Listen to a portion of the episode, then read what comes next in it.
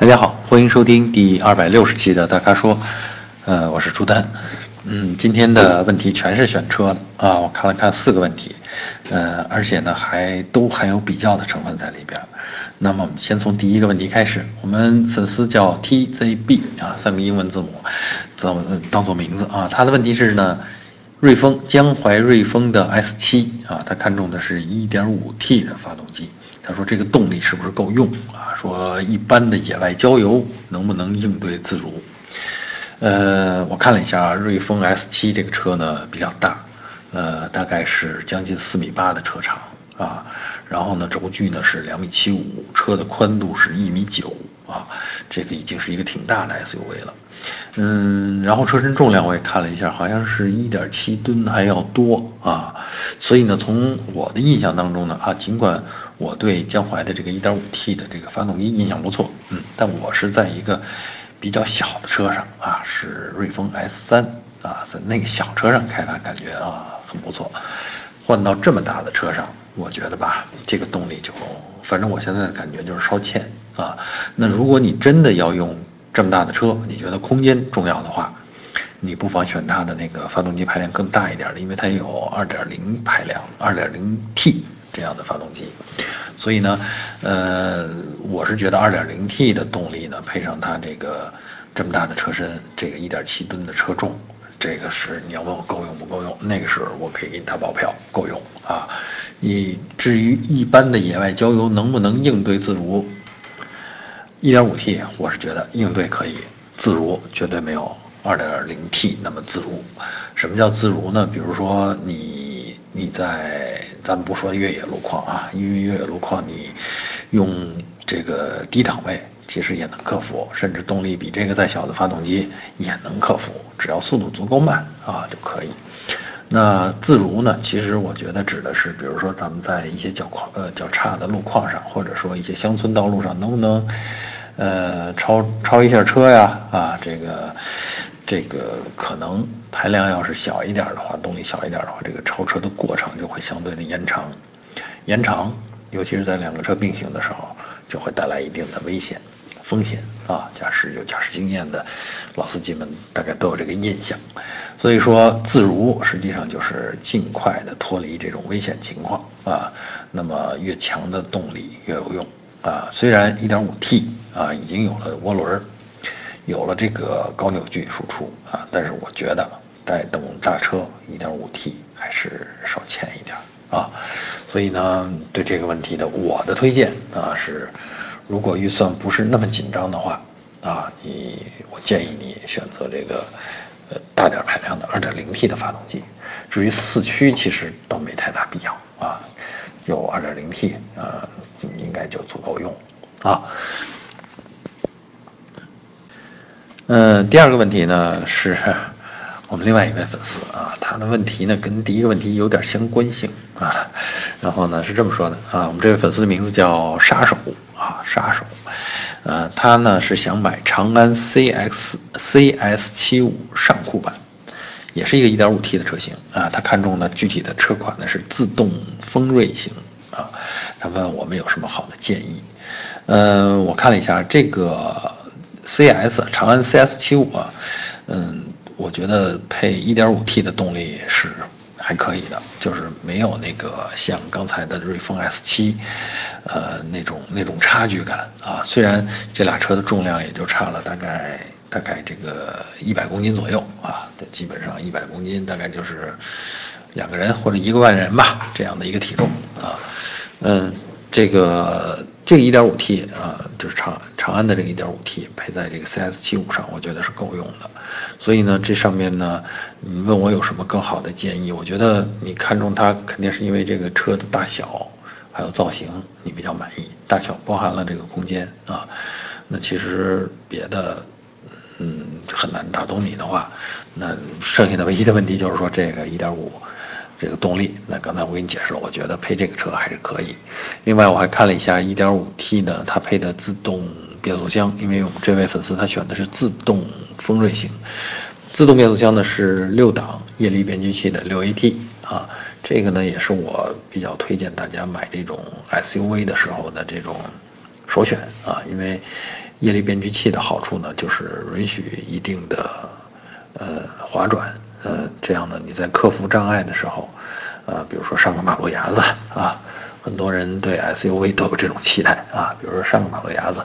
这个扭矩呢是慢慢拱上来的，这个这个，呃，用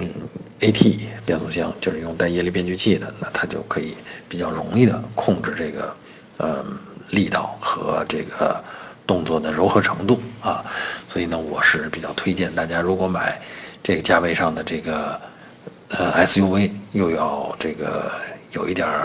过烂路或者是过比较差路况的能力的话，你选这个传统的这个 AT 变速箱，就比这个什么双离合器啊，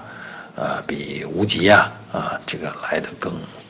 更舒服一点吧，就这么说。啊，所以呢，对这位杀手粉丝，这个杀手同学，我的建议是，其实我没更好的建议了，你选这个 1.5T 就挺不错的了啊。呃，第三个问题啊，是我们的粉丝名字叫葛藤，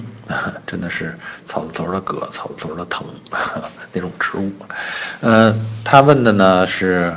二零一五款的马自达 CX 五和二零一七款的 CRV，他把这两个车做比较。那它的关键问题是说，马自达呃 CX 五上边用的这个创驰蓝天这个技术和 CRV 的 1.5T 啊，因为前两天刚出刚推出来的，我们的同事去试车了，我我没有去成啊，所以呢，这个他问的各有什么优势，这个我还是可以讲讲，但是具体的 CRV 的这个驾驶感觉。啊，可能还得我们同事回来讲啊。那么创驰蓝天呢，是一整套节能技术啊。它虽然是自吸啊，就是二点五二点五升发动机，呃，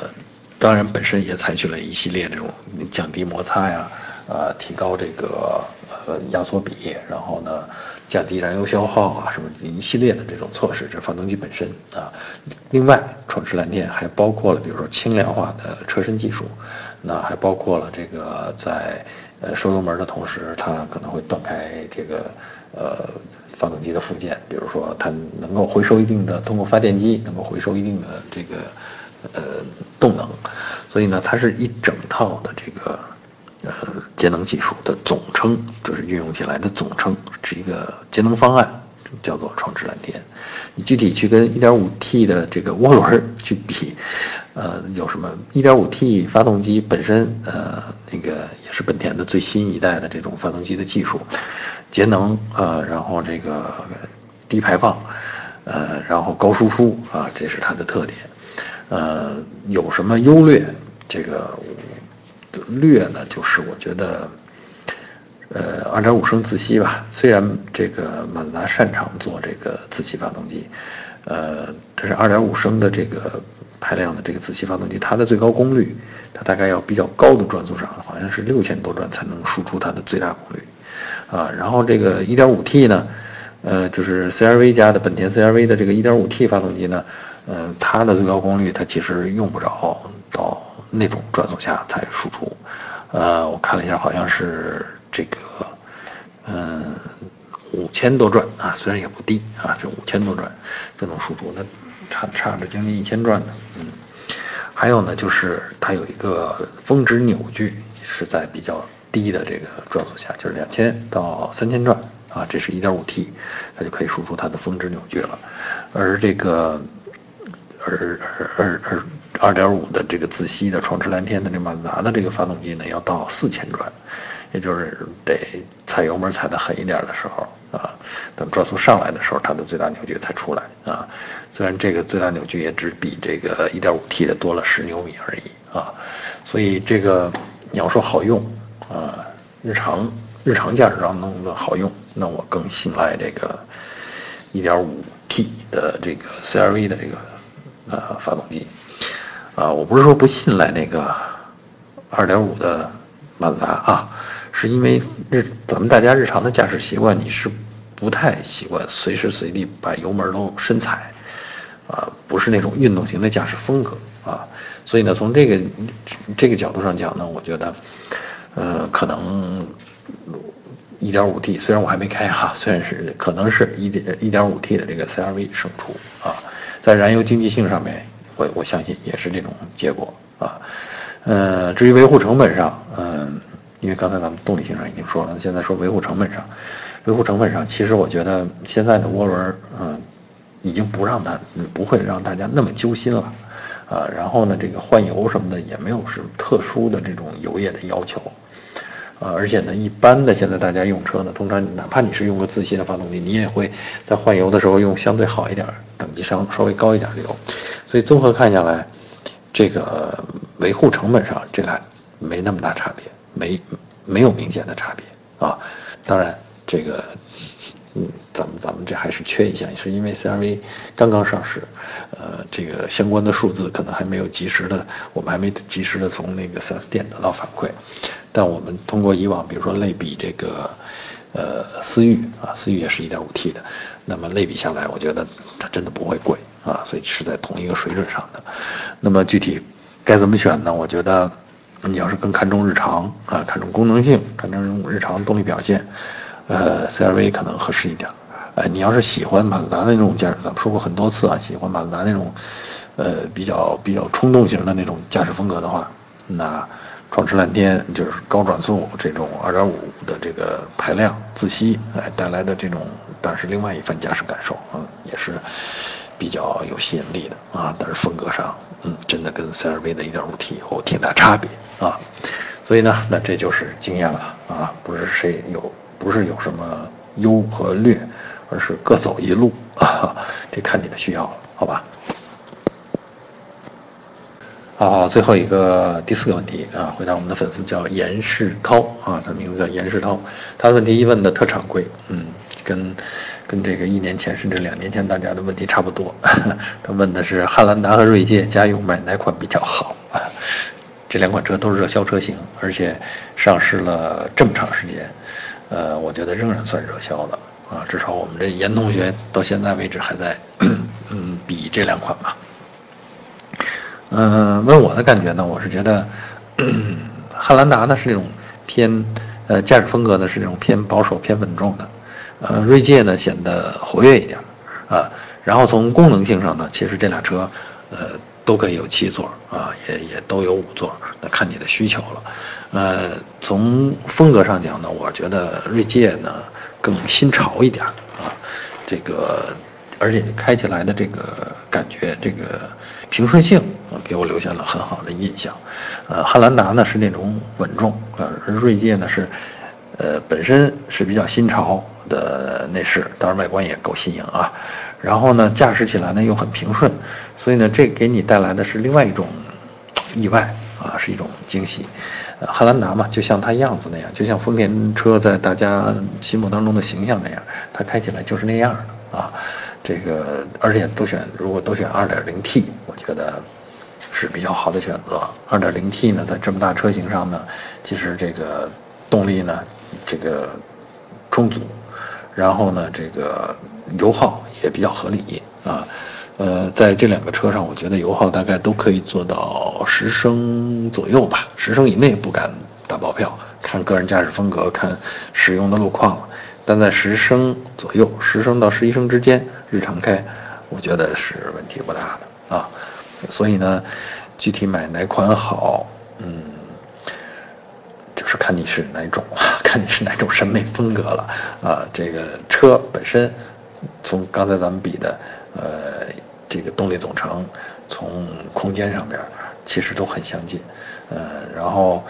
呃，汉兰达应该最近也不需要加价了吧？啊，或者是车的这个也没有那么紧俏了吧？啊，那这种情况下呢，我觉得可能，